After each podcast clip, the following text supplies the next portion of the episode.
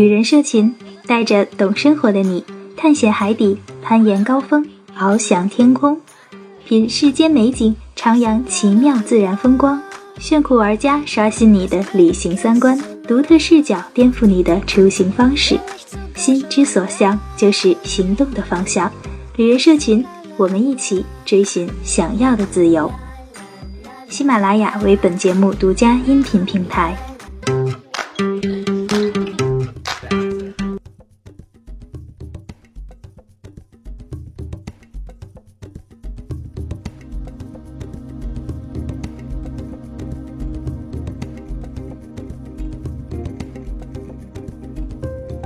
旅人社群带你畅游新世界。大家好，我是安雅。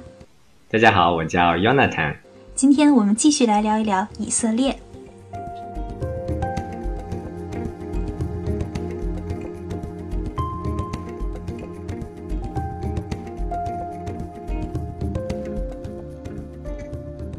上一期呢，以色列的留学生 Yonatan 跟我们聊到，以色列的安息日这一天是不给学生们留作业的。那么就先给我们解释一下安息日这个概念吧。在犹太人的眼中，安息日首先来自于他们的旧约的圣经，他们的圣经就是只有旧约。那安息日是在最开始的时候，他们认为神用了六天创造世界，第七天神休息了，那神就是祝福这给这一天，把这一天定为一个圣日。那从犹太人出。埃及的这段就是圣经记载中，神重新告诉他们第七天是哪一天，然后他们就一代一代的就是这样传承下来。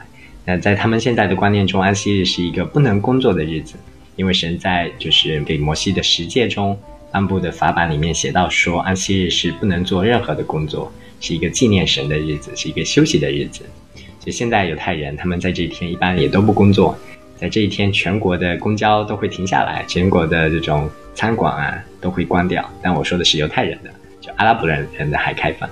在这一天，就是他们是一个家庭团圆的日子，就是一般都会回到自己的家乡，回到自己的老家，然后跟父母一起吃安息日的晚餐，然后就是享受这个安息日。那宗教的人士呢，他不只会休息，他还会去会谈里面去聚会。那。他们就是在安息有很多的不能做的事情，有时候他们不会去点火啊，不会去开车呀，不会去按电梯呀，甚至甚至他不能够走路，不能够超过一定距离，比如说不能够跨越两个城市的边界，就是这是当然这是对比较传统、比较宗教的人士啊，这是他们的安息日，一个很很休息、很快乐的日子。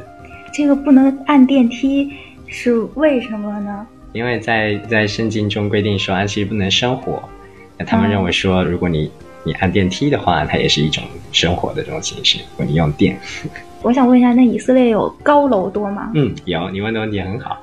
那所以他们就发明了一种安息日电梯。安息日电梯在安息日的时候就开始运营，然后它会每层都停。所以你你进了安息日电梯，你就等着吧，你就一层停一下，一层停一下，然后直到你要去的那个楼。哦，等于说也是用电的，但是你不用用手去摁，对你不用去摁，就是它自动的。他们有很多这种东西自动，比如说安息日，他们会有自动的那种加热的炉子。那你安息日之前把食物放上去，安息日你只要把它要吃的时候就拿出来就好了。用他们的高高科技来守安息，用他们高科技来遵守他们的宗教传统。这突然让我想起了一句话，就是上有政策，下有对策，就是感觉好可爱啊！这些发明。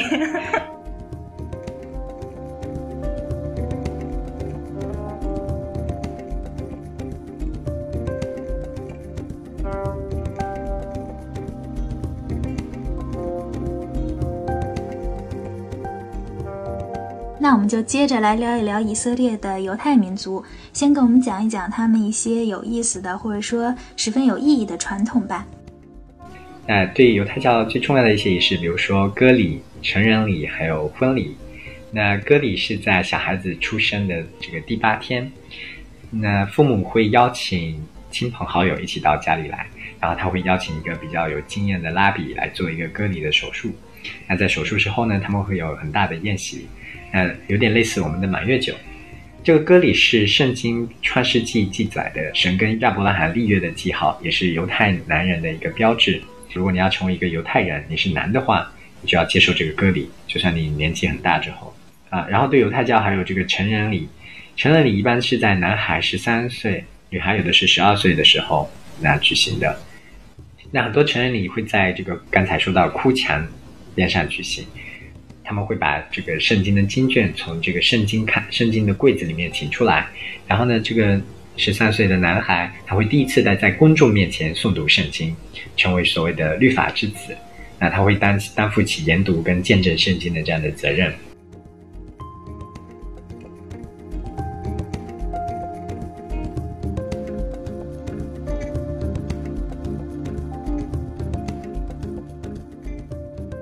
那我最感兴趣的就是婚礼了，那就来跟我们说一说以色列犹太民族的婚礼吧。婚礼是他们最喜庆的这样的日子，从头到尾就一直在唱歌跳舞。那我参加过一次朋友的婚礼，在婚礼之前，男方跟女方就男生跟女生是分开的，一般男的都在一边，包括所有其他男的也也在一起，然后女的都在一起。然后在婚礼开始之前，就是这些男的，我看到他们会一起祷告，非常庄重的时刻。然后这个男的呢，就会在大家的这种跳舞当中相伴着，一起到女方的那里。他会先把女自己的母亲还有女方的母亲先给请请出来，然后呢，这个这个母亲就会带着他一起去把新娘子给接走。他们的婚礼非常的有感染力，一个是他们的音乐，他们自己都会唱。所以他们边跳舞边唱歌，但唱的歌是大家都会唱的，所以就大家好像就就一起来起哄，一起来唱这首歌。然后他们在婚礼的过程中也是唱很多的歌，大家都会唱，大家都会一起来唱，因为这很多的歌都跟他们的宗教有关系，都是这个他们的祷告书中的祷告词啊，或者是那个旋律啊所衍生出来的，所以他们都很熟悉。那我参加的是这个朋友是一个比较宗教的人士，他的婚礼，那他们举办的过程也是很有意思。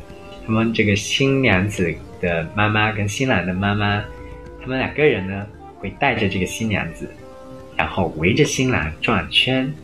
这个他会转七圈。在以色列民攻占这个迦南地的时候，神告诉他们说：“你要围绕这个城七次，然后城墙就倒了。”那这个新娘子呢，在两个妈妈的带领下，绕着新郎转七圈，表示说他们之间的这堵心墙要倒下去。哇，非常的浪漫。好有寓意啊！对，然后呢，那，在完了之后，他们就会拉比，就会啊，让他们宣读一些就是相关的祝福啊、内容啊。那整场婚礼最高潮的时刻，就是新郎要诵读诗篇的一百三十七篇五到六节。他说：“这个耶路撒冷啊，我若忘记你，情愿我的右手忘记技巧；我若不看耶路撒冷过于我所最喜悦的，情愿我的舌头贴于上膛。”也就是说，嗯。他不能够忘记耶路撒冷。如果忘记耶路撒冷，就是右手他好像不会做事情了。他如果忘记耶路撒冷的话，嗯，就是让他的舌头贴在他的这个善坛上面，就不能说话了。嗯，那为什么他要读这个呢？是因为当初这个耶路撒冷被毁掉，那他们被掳到了巴比伦这个地方。那在巴比伦，他们诗人就写下了这样的诗篇来纪念耶路撒冷，他们的他们的家乡被毁掉了，他们的圣殿也被毁掉了。那嗯。所以到了这个仪式，一直伴随着他们犹太人在世界各国大流亡的时候，都一直伴随着他们。曾经我去参加犹太人就是大流散纪念馆，那个馆的一个导游，还有告诉我们说，只有犹太人才会在这样一个非常非常非常私人的场合来纪念国家的一个一个兴衰。他们在这个个人最喜乐的婚礼的这样的时刻，来纪念当初国家被毁，那这个圣城被毁。所以在这个。新郎呢，他读完这句诗之后呢，他要踩碎一个玻璃杯，这个玻璃杯就象征着这个当初的圣殿。呃，他们踩碎玻璃杯，要纪念当初圣殿的被毁，所以用这样的一个方式来纪念。那每个新郎，当然他们每次都会担心自己会不会踩偏，会不会踩踩偏了，踩不碎啊。啊，通常呢，这个玻璃杯是比较薄的那种，都会都都能克制的。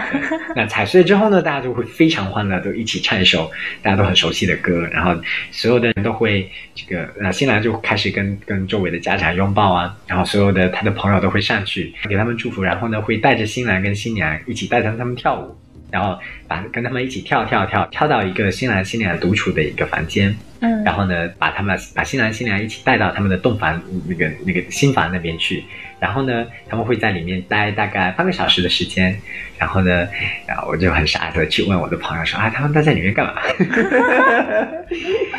那你朋友怎么说的？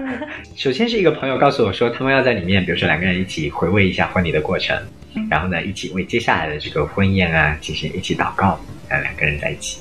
那还有一个朋友很笑笑的跟我说：“你觉得他们俩会在一起干嘛呢？” 嗯，对，这是他们一个相处的时刻。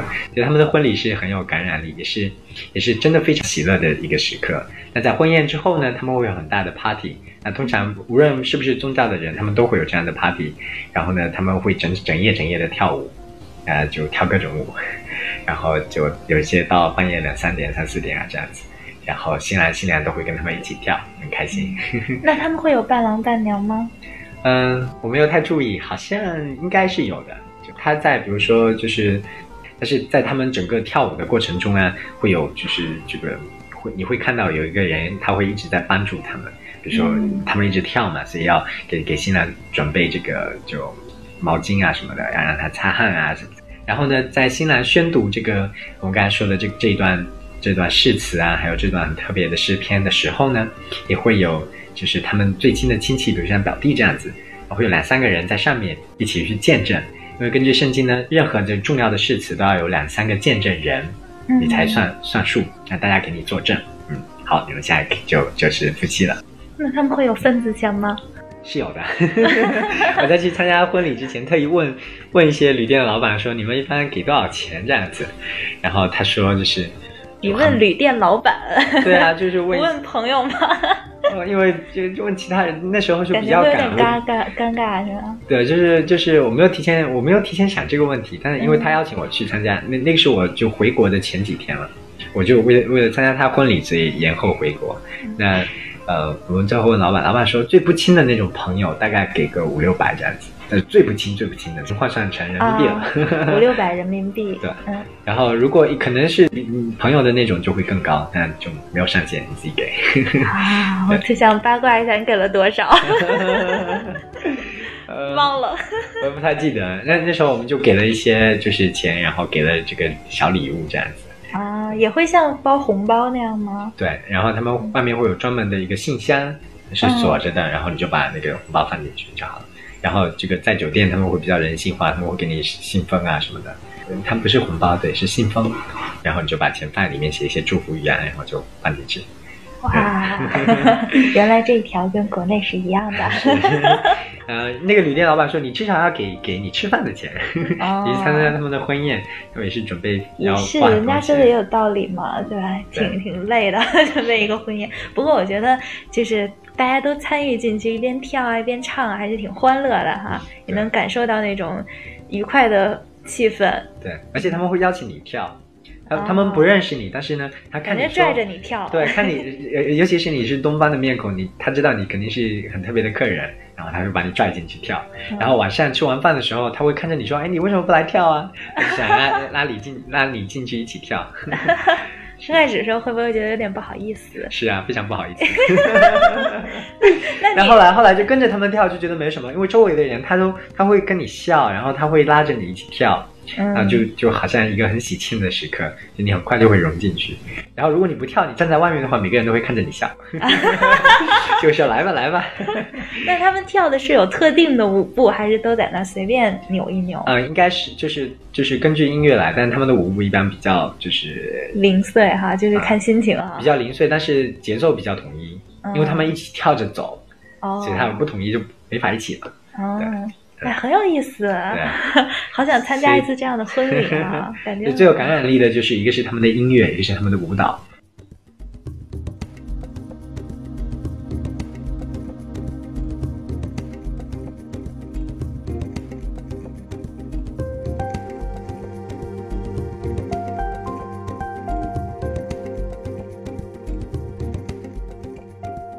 听完你说的这些，我感觉以色列的犹太人的传统保持的真的很好。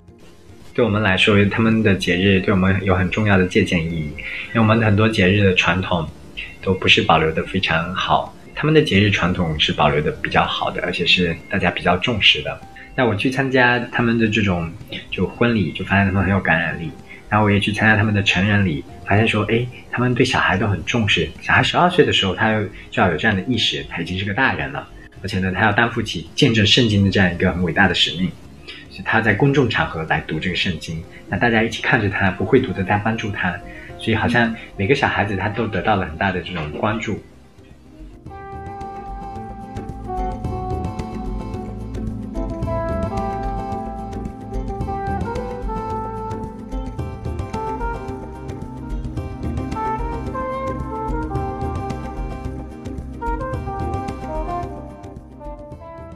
听了这么多以色列犹太民族的传统文化，感觉十分的有意思。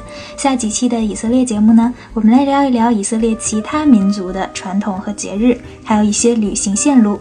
今天十分感谢 Unatan 的到来。如果你有关于以色列的任何问题，都可以留言给我们。今天的节目就到这里了，感谢大家的收听，我们下期见，拜拜。我们下次见，拜拜。